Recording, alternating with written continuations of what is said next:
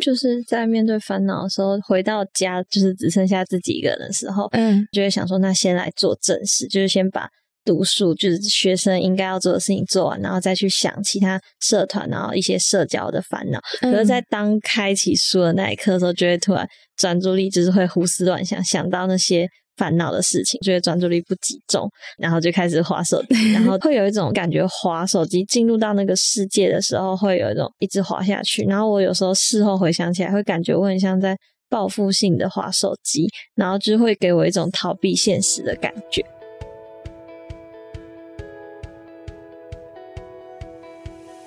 嗨，欢迎收听一零四高中职 Podcast。在学生期间，我们都经历过课业压力、升学迷惘，或者是有各种烦恼的阶段。这个节目将透过四个系列主题，与你一起探索方向，讨论课纲升学，了解科系与职业，并聊聊校园生活大小事。我们期待你听完节目之后，能够获得知识与成长，更愿意付出行动。Hello，大家好，我是节目的主持人 Lily，目前是大学刚毕业满一年的学姐。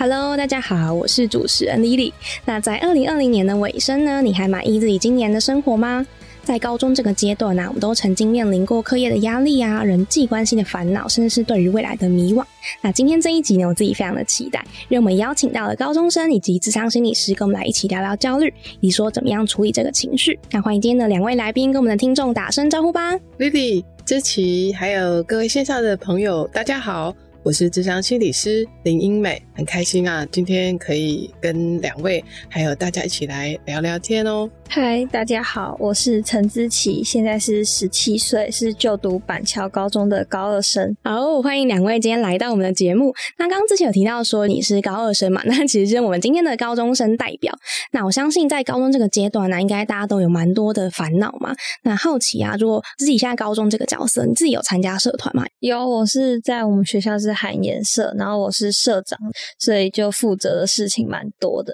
不管是交际、课业还是社团，然后就会突然有一种被事情追着跑的感觉。常在自己独处的时候，就会想这些事情，然后想很多。然后有时候会突然觉得，在这些交际的过程中会很快乐。可是有时候因为自己是蛮喜欢独处的人。你刚刚提到你可能喜欢独处啊，但你现在是一个就是社长的角色，相信应该有蛮多就是人际沟通的协调，应该还蛮辛苦的嘛。对对，就是担起了社团之后，会为了社团需要去跟别社交际，有时候是别社，然后有时候也是别校的和颜社，所以身边就会多了很多形形色色的人，不管是男生还是女生，或者是不同的个性。然后有的时候可能是因为。会觉得说他会不会是因为你社团的职位，然后才来接近我的感觉？那蛮好奇，就是英美的话，你会觉得我们可以怎么样去面对这种状况？哇，我觉得听起来好忙哦，又是学业啊，然后又是社团的，而且还有人际关系的取舍。哎，我必须说哦，这个阶段真的太不容易了。不过我刚刚有听到自己好像有讲到，就是他好像蛮喜欢独处的，社团的这个人际互动当中，有一些不太能够。确定自己的价值吗？嗯，对，就是有时候虽然自己是社长这个角色，但是又觉得说好像没有帮到其他干部什么忙的感觉。所以有时候也会很喜欢听到他们说“我不能没有你”什么之类这种话，对，嗯嗯嗯，好像透过他们对你的回馈啊，感觉我好像还蛮有一点用处的，对哦，这种感觉。然后也会希望原先的朋友待在我自己的身边，可是也会因为我原先的朋友可能是其他社团的干部，也需要去找别人交际，所以就会想说也不能把他们绑住，然后就会陷入这个矛盾当中。哦，哎，听起来是一个很两难的那个阶段呢。那我刚又有听到就是。好像自己是很能够同理，跟你不是同一个社团，但本来是你朋友的这群人，嗯，对，好，也会担心说，在那个跟他们互动的过程里面，他们好像也很忙碌。那担心，如果你自己遇到困难，或者是有一些想要找人诉说的对象的时候，会比较有一点点。跟他们说话的那个压力是吗？嗯，看看刚呃自己讲的这一段呢，我觉得好像你需要在你做你自己，你喜欢独处，以及也许融入团体的那个跟大家在一起的这两个中间，好像也需要有一些调整吗？嗯。我觉得这真的就是非常不容易的地方，哎，嗯，可能是我们需要找到一个平衡点，嗯嗯嗯，然后那个过程里面，有时候又想要这样，又想要那样，那那个不适感啊，很容易就会产生。那久而久之，如果没有好好的去看到自己可能在这个不适感里面，也许就会变成焦虑了。嗯，刚刚提到啊，其实如果就是你可能想做 A，但是实际上好像没有办法做到这么满，然后可能就会有点失落啊等等的。那蛮好奇啊，就是自己那时候的状况是什么样子？就我自己后来现在回想起来，我觉得那时候有可能是因为不太相信自己的关系，就会在意别人对我的评价会是什么。然后是比较没有那个信心会比较少一点。对，然后那那你觉得就是这个状况有没有对你自己有哪一些影响？像我在为社团做决定，或者是为我自己未来的路做决定的时候，嗯，我就是会想它的利跟弊，就是都想好了。可是当确定要做决定的那一刻的时候，就会犹豫不决，常常会胡思乱想很多事情。就是别人可能说我，我觉得说我这样做，可是就会想说别人会不会觉得我。怎样怎样之类的，然后还有对于社团的话，就是在做决定的时候，一定会有一些干部会有不同的想法，然后就会想说，我如果做这个决定，会不会造成另外一个干部的不适，或者是他们会觉得我有私心不够公平？因为毕竟在社团，虽然有我们社团是有十二个干部，然后很多对，就是难免会有几个会比较好，然后有几个比较不好，所以就会在这群人当中就会犹豫徘徊这样。哦，因为我觉得我们在做每一个决定的时候，脑中里面真的会有很多的想法，因为毕竟可能这件事情对来讲就是重要的，所以你才会有这么多的犹豫，或者是你会有点担心的地方嘛。如果说我们在面对焦虑这件事情啊，我们应该要怎么样看待这个焦虑的情绪也好，或者是反应也好呢？嗯，我我觉得还是回来刚刚之琪刚提到的，我觉得他很能够。靠近自己的感觉哦，像是他会知道自己太在意别人的评价啦，然后会犹豫不决，专注力不够，逃避现实，以及在跟人互动的时候，会有一些这样做好那样做好的这样子的犹豫。那其实我也想要跟大家分享，其实我也会这样哦。哦。即使到我这样子的现在这个年龄，然后可能我的工作也是在跟心理相关的，嗯，但是其实我们都会经历这样子的困扰。那刚才讲的这一些啊，我们可以把它定义成我们生活当中在跟人互动的时候，都会产生一种经常困扰我们的小恶魔。嗯，那比较要想的是，那为什么会有这些小恶魔的出现呢？好，我觉得大家可以回想，在你的小时候，什么时间是让你觉得最快乐的？那那个时候，你是一个怎么样的人？嗯，以及我们从小时候来到了国中，然后来到了青少年这个阶段，对，随着这个年龄的成长啊，我们由孩子变成了青少年，接着呢，由青少年变成大人喽。而这中间有一个在青少年这个阶段很重要的事，就是我们的生理突然之间。有小孩要变大人了，然后突然突然有长大的感觉。对，但这个好像不是我们能决定的耶。哦，好像被时间推着跑。是，好像也不是你想禁止他来，他就不会来的。对，真的，你都要花好多时间去跟自己生理的变化来相处，然后外面你又要面对这么多的啊人际啊、课业啊，然后社团啊，这么多的这些内在外在的。都好像忽然在这个时候一下子就蹦出来了，而这个状态呢，其实我们每一个人都会经过，嗯，哈，所以它并不是单独发生在呃你一个人身上，而是我们都一样曾经经过这样子的日子。可能你原来是开心的，但是忽然之间怎么会变成烦心起来了？对，那我必须说，这个大概就是青少年这个阶段的一个必经之路。嗯，真的，就是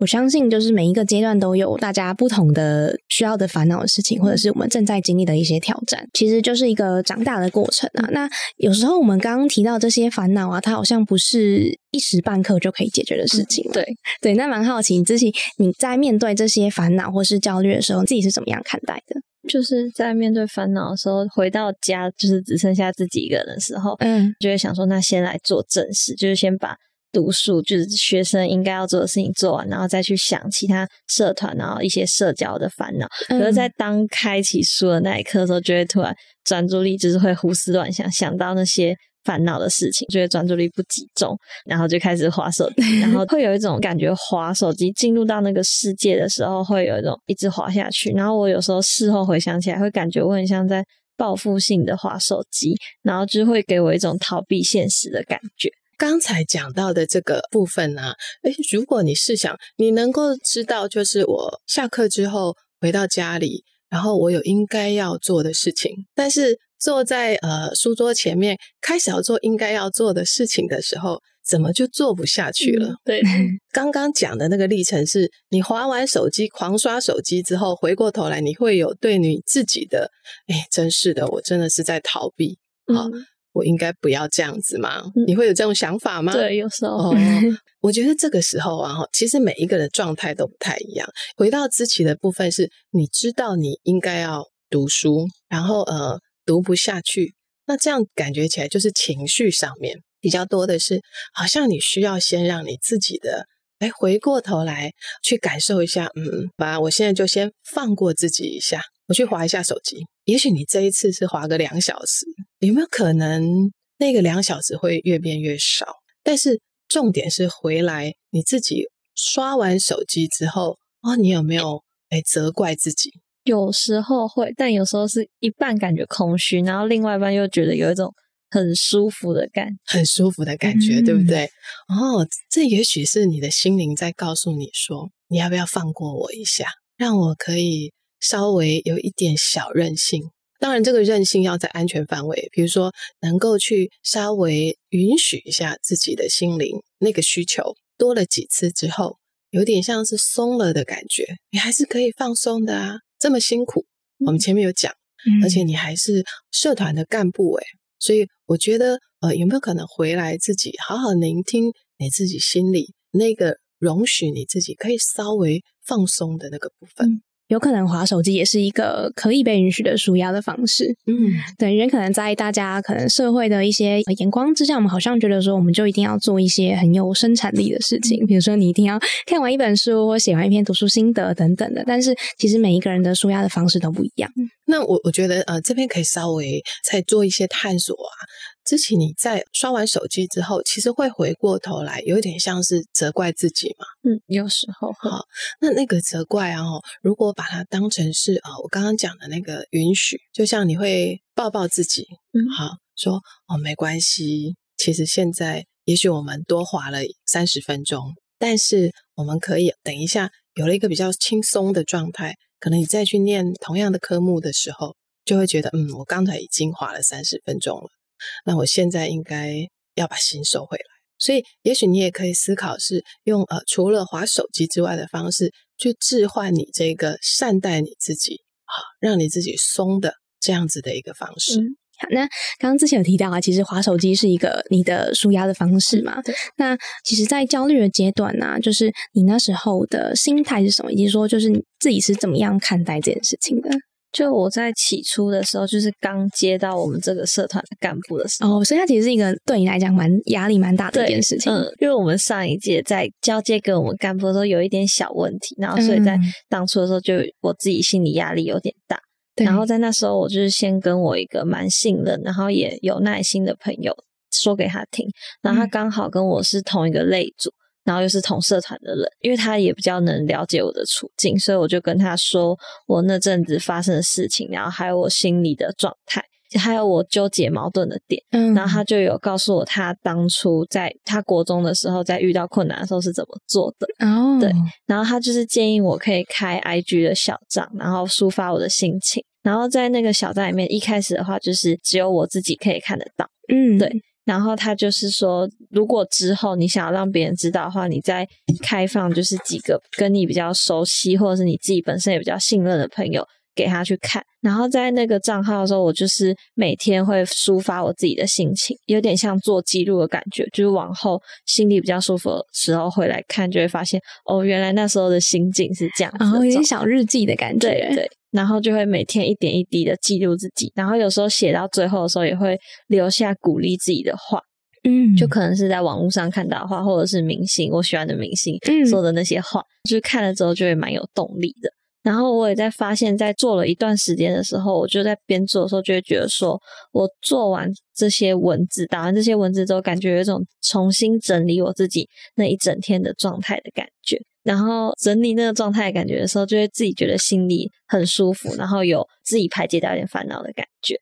那自己刚刚提到一点，就是呃，你透过就是写 IG 的一些。呃发文呐，然后把你当天的一些情绪或者是你经历过的事情整理出来。嗯，那这好像也是一个蛮重要去反思的一个方法嘛。是诶，我觉得自己真的是一个遇到困难总是会自己找很多。方式来解决的人，所以不会停在那个地方哎。然后他也好像身边有一群，我觉得蛮好的、蛮安全的一群朋友在旁边嘛。哈，刚刚提到的那一位啊，第一个是自己能够安心的说，然后这样子的，可能他的朋友也是能够给出让自己真正有一点能够解决他心里可能遇到那些困难的一些方法，包含刚刚分享的这个方法，好像就是。透过啊说，以及透过书写的方式，嗯，好，在那个过程里面呢，透过说跟书写，呃，也让自己有额外的收获是，哇，你在经过一段时间之后回头去看，反而有更多的收获，嗯，那个对于你来讲，变成是透过书写，经过一段时间之后，变成你自己在鼓励自己，啊，那个都是你诶所以你的内在有一个呃，我觉得好棒的一个特质是，你可以成为你自己的支持，嗯，也就是除了你有诶你身边这群朋友的支持之外，好，然后你还有你自己的支持。另外，我觉得好像在那个这个过程里面，也感受到的是那个我们怎么样去。能够安心的说，嗯，然后他也有跟我说，就是有些事情是可以让身边的少数人知道自己在想什么，才不会让自己一直处在那种负面回圈当中。对，哦，有身旁的朋友可以陪伴，或者是听你说，真的是一个，就是在这种很苦闷的生活里面，是一个蛮重要的亮点。对，因为你可能会觉得说，你自己不会是孤单一个人，好像还有人可以听你讲话，所以并不是哈。如果你有朋友哦在你身边，你就说。好像你也有在注意，诶那个朋友是你觉得是安心的，是可以。可能你有困难，或者是你真的是觉得自己真的做的不好的时候，他不会用一个评价的方式来对待你，然后让你可以在那样子的一个安全里面，反而更能够有点像是承接了你吗？嗯，好，他可以承接你，啊，然后让你在他的承接下，反而更能够为自己。预备出更好的那个，走过那些焦虑啊，或者是觉得自己不够好吗？那样子的困难里面，所以我觉得真的是好棒哦，非常的不容易。嗯，除了这个之外啊，哈，我也想要啊，也许提供一些几点。我想第一个要跟大家分享的是，我们可能在啊，哈，这个阶段会有一个所谓的在人际里面，我们可能会有竞争。好像刚刚自己讲的，他接手的这个团体的前面，其实是有遇到一些挑战的。而这个挑战对于自己来讲，你会怎么看待？你会不会觉得，呃，我好像如果做的不好，这样是不行的？那个不行，包含别人怎么看你，还有你自己怎么看你自己。所以有一个竞争的思维在这个地方。那你怎么看待这个竞争的思维呢？其实每一个人都不一样，像志奇就是一个能够自我觉察，知道自己喜欢独处，但同时之间又愿意扛起这个社团的那个社长的责任。哇，这个是非常不一样的哦。你有没有看到，其实你有这两个特质都在你的身上？嗯，其实它能够在你的身上呃融合在一起。嗯，那你永远要呃回到你自己的经验，看到你自己嗯比较擅长的。但是你也有现阶段还做的不够好的，所以永远都有一个进步的空间。嗯，刚前面提到竞争的部分啊，好像在人跟人之间互动过程中，我们可能都会比较希望被认同啊、尊重，或者是你希望自己是一个很重要的人的一个期待或是心态。可能我们在接收到自己的部分，可能是一个社团的干部，那你当然会希望说，哎，我这个社团的干部是我的。虽然我有十二个，刚刚我说有十二个干部嘛，好，这十二干部就是呃跟你一起来配合的，嗯，好，哇，你一个人要沟通，以及你可能要跟呃外校的社团，嗯，好去做沟通，或是办活动，嗯，所以你自然会希望说，哎，自己可能在这一个互动里面，至少我做的事情大家都有看到，嗯，好像刚刚讲的，你会希望，哎，至少要听到别人说，哦，哎，我们真的不能没有你，哎，所以那个被认可的那个需求，对，好，其实就是呃，我们每个人都会有的。我们进到一个团体里面，都希望别人有看到我们的存在，我们是真的对这个团体有帮助的。所以这样子的被认可，有没有可能去分辨？哎，你希望被认可的对象是谁？是你的团员？好，也许是你自己。嗯，好。所以当呃我们确认了这个被认可的对象之后，你会知道，嗯，你大概只能够做到哪里？比如说，如果是呃你的成员，你的成员每一个都不一样，诶他们有他们各自的课业要顾啊，有时候练习的时候，他们可能有各自的状态不能出现的时候，所以你又要维持整个社团的一个完整性，这也是非常不容易的。但如果这个肯定对自己来说很重要，可是我们又没有办法去做到的话，那应该要怎么办呢？回到这个被认可的部分，有时候，呃，你能掌控的是你自己的部分。所以回到这个被认可，如果你的焦虑是因为没有被认可而产生的话，那你要不要回来自己想一想？嗯，我这个对于自我要求要完美的这个部分，有没有可能可以稍微来挪动一下，有一点弹性？等于说，有时候其实可以放过自己一下，就是不用无时无刻都当一个完美的完美主义者。那第三个是应该，这个应该思维是我作为一个社长，我就应该要有社长的样子。好，我作为一个呃板中的呃学生，啊，我应该有板中学生的样子。我作为一个高二生，我接下来就要学测了，对吧？哦，我觉得也许在这个阶段，嗯，很多我们理想跟现实，所以呃。我们究竟要执着多少的理想？那个理想到底能够在现实的这个结构跟限制下面，我能够达到多少？那第四个是情绪勒索，其实它跟第三个有一点像。那像呃，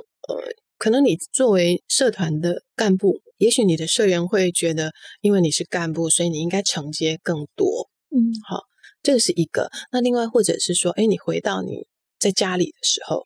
你是一个高中生，所以你现在应该要呃专注在课业，而不是花这么多时间在社团上面。我觉得这真的是学生阶段最常会碰到的挑战诶，就是大家对你的期待啊、要求，甚至是呃你自己想要做到的事情等等，这中间的拉扯，好像在那个瞬间就会突然都出现了。那如果面对这样子的要求，你能不能够意识到，就是什么才是你这个时候最想要的？你这个时候如果不做的话，当你来到了大学的时候，你会不会还觉得有点后悔？用这样的方式，当面对别人对你有一些情绪，告诉你说我供你呃去补习去念书啊，不是要让你参加社团的哦。嗯，好，你能不能够停下来，然后稍微去感受一下，什么东西是你现在觉得最重要的？然后呢，用一个呃比较慢的方式。好，去为自己整理，为自己书写，写下来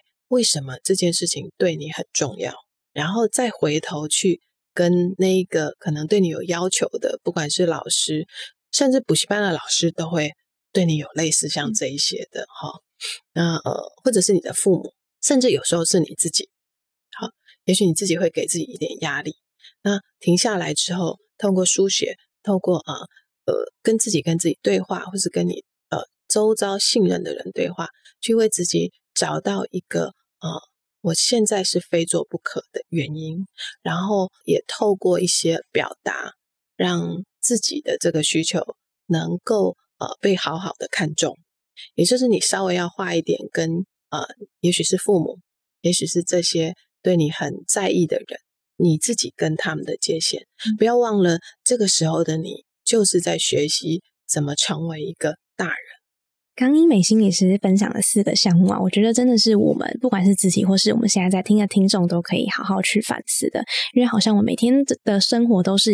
被追着跑的感觉，就是每天好像啊，好像下课完然后就要去补习，补习完可能就要回家写功课，然后隔天睡醒来又是一个新的一天。那我们好像很少有那个机会可以慢下来，就是好好的反思你现在在做是什么事情，以及说你为什么要做这件事情。那蛮好奇啊，我想问自己，因为刚刚提到说你们社团里面有蛮多的成员或是伙伴在嘛，那不知道你们有没有经历过一些，比如说争吵啊，或者是彼此觉得有冲突的那种状况发生？我们社团的话，因为我们都是比较多都是女生，只有两个是男生。哦，然后韩颜就是我们韩颜社的气场吧，因为感觉比较多，就是有些话可能会在心里没有讲出来，就没有说开，所以就是我会觉得说我在沟通事情的时候，其实有些客套话可以少说一点，可以带着大家慢慢多把自己的话讲出来，因为这样才有讨论的感觉。然后我们像我们当初刚开始第一次。一起坐下来围成一圈开会的时候，大家都很安静，然后就有一个人在讲话。然后到后来，我们前几天也有在开会，是那时候就大家越来越多，就是会突然蹦出自己的想法，蹦出自己的意见。所以我那时候看到那景象，就觉得很像呃有更进步，就是进步的那种感觉，对。然后我会觉得说，因为我本身的话，可能是因为我个性跟星座的关系。你是什么星座？是天秤座。然后对，所以就会想要维持那种 peace 和平的感觉。然后现在就会有觉得说，有时候在对，因为都是干部嘛，所以有些话可以直接直说，反而会比较恰当，就不会绕那么一大圈，然后才回到那个问题的核心，不会那么浪费时间。然后也不要太在意别人的眼光和言语，要勇敢的把自己想要讲的话说出来，别人才会知道我们自己内心真的在想什么。要不然，其实我以我的立场在看别人的时候，我搞不好也不知道他在想什么。所以要说出来，他们才会知道。然后要跟对方的话要坦诚相待，然后敞开心胸，才能更进一步的去讨论，因为相处的比较融洽，然后不会有互相猜忌的状况出现。哦，我觉得听下来，就是社团这一块的生活，真的，我觉得对于自己来讲，真的是蛮大的成长也好嘛。哇，然后好像刚才自己有讲到那个，你又很快的回来，自己就是知道自己是一个啊喜欢 peace 的，这个又是你对于你自己的一个发现。我觉得在这边呢，我们在这个阶段，就是在青少年这个阶段，因为你想想看，你从原来跟家里的人的互动，好，或者是呃。国小好的那个，嗯，可能跟老师的互动，那个时候还没有那么多，呃，你要变成大人、青少年，然后变大人的这样子的经验，所以多半我们都会是啊，老师说了，我们可能就照着做，嗯，哦，那可是接下来你要慢慢的有你自己的想法了，所以我在想，你会决定可能在关系里面多一些对关系的照顾。一定是有你的原因的，但同时之间好像也有一个是，那你自己真实的感受是什么？有没有机会呃，也能够在比较安全的状态下，好被好好的去说？所以就会回到你前面讲的，你的感受如果不好的时候，焦虑的时候，你其实还是有一个自己照顾自己的好一个方式，你也能够分辨得出你什么时候可以稍微做自己，嗯，好。然后什么时候是要去照顾到关系？我觉得这中间这个历程一定是很不容易，才慢慢的摸索出，哎，这样的方式好像还不错。所以，嗯，我觉得，嗯，在理想跟现实之间，我们要找到一个平衡。然后，另外啊，也许啊，在你的下一个阶段，就是更迈向成人了。所以，我觉得长大真的是一条不归路。我们会拥有越来越多的自由，你可以选择先照顾自己，或是先照顾关系，或者是你有更多更多呃生活上的选择。但是呃，也代表你的责任是逃不掉的，所以呃，也要回来知道，就是啊，你其实是有选择的哦啊，你选择照顾关系多一点，在这个时候，但有时候也要当你自己觉得很委屈。很难受的时候，也能够选择回来照顾自己。嗯嗯，哎，真的是一个长大的过程。对，就在那个不管是理想或是现实，甚至是我要照顾自己，或是我希望先照顾好其他人的中间，真的是有蛮多的拉扯。那蛮好奇，就是对于自己来说啊，你觉得这个长大的过程，你的心情是什么？或者是你觉得你自己学到哪些东西？第一个就是勇敢踏出舒舒适圈这件事非常的重要。那你原本是一个喜欢待在舒适圈里面的人？对，就是我自己觉得，其实我是有点内向的，可是别人可能会觉得我偏外向。嗯，对，但是我就是习习比较习惯跟自己熟悉的人在一起。所以那时候高一升高二，就是有分类组的时候，对，啊，我分到的班刚好都是没有认识的。但是有在开学前的时候有利用网络，然后就有先认识其中几个人，就会有一种安全感的感觉。然后进去教室的时候就比较不会那么害怕。嗯，刚才啊听自己讲的时候，我有发现啊哈，你说你自己是觉得自己是内向的，嗯，但是你身边的朋友啊觉得你是外向的，这很特别。从这一点上面哈，如果我们的人生呢哈是一直在做一个自我探索的一个历程。呃，到任何的年龄都还是在做这件事情。刚才你讲的这一段呢，如果回到你的生命经验啊，你究竟是内向还是外向呢？哎，其实你可能都是哦。嗯，好，所以你正在做一个呃这个阶段很重要的事，就是你也看看自己那个内向的部分，那个喜欢独处的部分，同时透过别人的眼睛去看到。哦，原来我在别人的眼镜里面，我我是一个外向的人诶。然后你怎么去诠释别人眼中的外向呢？你说，当如果没有人出现的时候，你是愿意扛起那个责任，跳出来承担的人。嗯，所以你可能既是内向又是外向，但究竟内向外向都是语言的定义，你怎么去理解你自己才是最重要的。所以，呃，当你在遇到困难的时候，你可以用那个呃语言里面讲的那个内向，好好的照顾自己，独处。同时之间，当你需要外在连接的时候，你也能够诶，在跟人连接的时候是很好的跟人连接的，因为别人呃不愿意承担的责任，你是相对愿意去承担这个责任的。然后，除了勇敢踏出舒舒适圈之外，还有就是有事的话。尽量的可以把它说出来，不一定要闷在心里，要不然只会越闷，然后越不舒服，然后也很容易带入这种复杂的情绪，然后就会一直在心里旋转旋转，然后就会让自己更低潮的那种感觉。然后还有就是内心如果很在意的话，也要把它说出来，不要表现的无所谓的样子，就不用把自己的外表包装的那么完美。因为有时候可能不一定只有我有这种想法，搞不好其他人也有。如果说出来，你刚好跟他有对到那个频率的话，你们搞不好就可以再深入去讨论你们遇到这种状况的时候发生的事情。然后也不要觉得自己会有不够好的想法。这边也想要感谢，就是我身边有两个朋友，一个就是我刚刚前面提到同类组的那个朋友，嗯，然后另外一个是他，他是我是一类，然后他是二类，但是他跟我一样是社团的社长。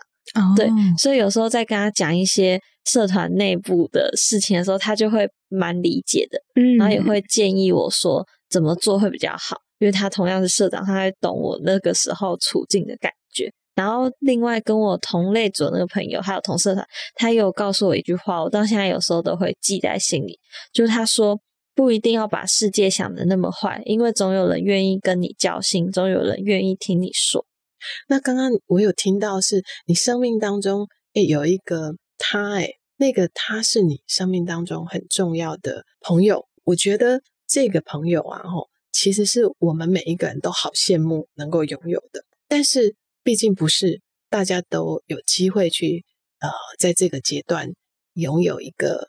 像呃知琪这样子诶蛮好的一个谈话的对象，一个分享的对象。那么，呃，我觉得我们可不可以啊，来练习成为自己的那一个他？当你遇到困扰的时候，可以练习是，哎，也许暂时停下来，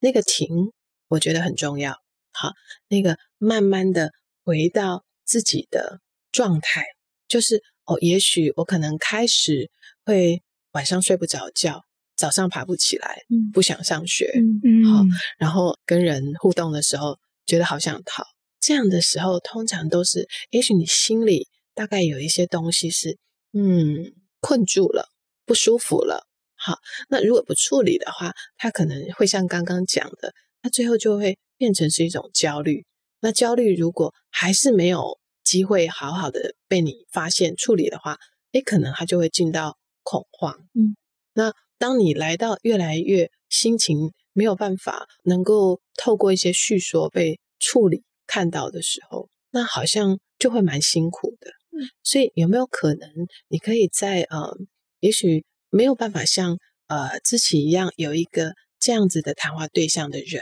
你可以稍微帮助自己，在有小困扰的时候、小恶魔出现的情绪不好的时候，就能够稍微回来问自己：我到底怎么了？好，然后再来是你跟你自己对话的过程，可以透过书写，或者是呃，也许还是有一些呃能够安全的谈话的一个对象的人，你可以缓缓的说，一点一点的说，当。如果你觉得说这些，他的回应是让你觉得，诶，好像不太对，我就停下来。这个时候，你还是有一些资源可以找的，比如说你的父母。当然，我知道，呃，应该很多人不太能跟父母说。好，也许我们之后有机会可以分享，为什么这个阶段的人，这个孩子，他很难跟父母讲心里的话。好，那除了父母之外，也许还是有一些，嗯。没有那么好，但是可以对话的一个对象。那如果真的找不到的时候，甚至你会呃有一些难受到，你可能会想要，哎，有些人可能真的会到情绪非常的低，想要伤害自己的时候，我觉得这个时候就需要寻求一些协助了。那可能是学校的辅导老师，呃，或者是一些呃专业的资源，像职场心理师啊，这个都是可以去找的一个资源。或者是呃，有些像线上的生命线啊，或者是张老师，这些也都是可以去找一些对话的。你要为自己预备，如果真的是自己没有办法帮助自己，身边的现有的状况也没有的时候，就真的要去寻求专业的资源喽。嗯。嗯刚英美有提到啊，其实我们可能会遇到一些状态，就是有点卡住的感觉，就是好像我们就卡在这里，但是呃又不知道怎么去或者怎么样解决嘛。那除了刚刚提到那些资源啊，有时候跟其他人互动也是一个可以帮你辨识出你现在的问题在哪里的一个方式或是机会嘛。我觉得其实，在青春期这个阶段啊，就是不管是自己或者像我们的听众高中生们，他们在经历一个成长蜕变的过程，我觉得都是一个蛮辛苦的一个环节。好。那很谢谢两位今天的分享哦。那我觉得听完之后啊，心里面的焦虑感好像有比较安稳了一点。也相信就是每一个人都是独一无二的。希望这一集的内容呢，能帮助我们现在在听的听众们或是同学们，能够走过自我探索的旅程。那也祝福两位来宾跟我们的听众有一个美好的二零二三年。那也希望说我们都能够更有勇气的去面对未来的每一个挑战。好，那我们下一集见喽。拜拜，拜拜。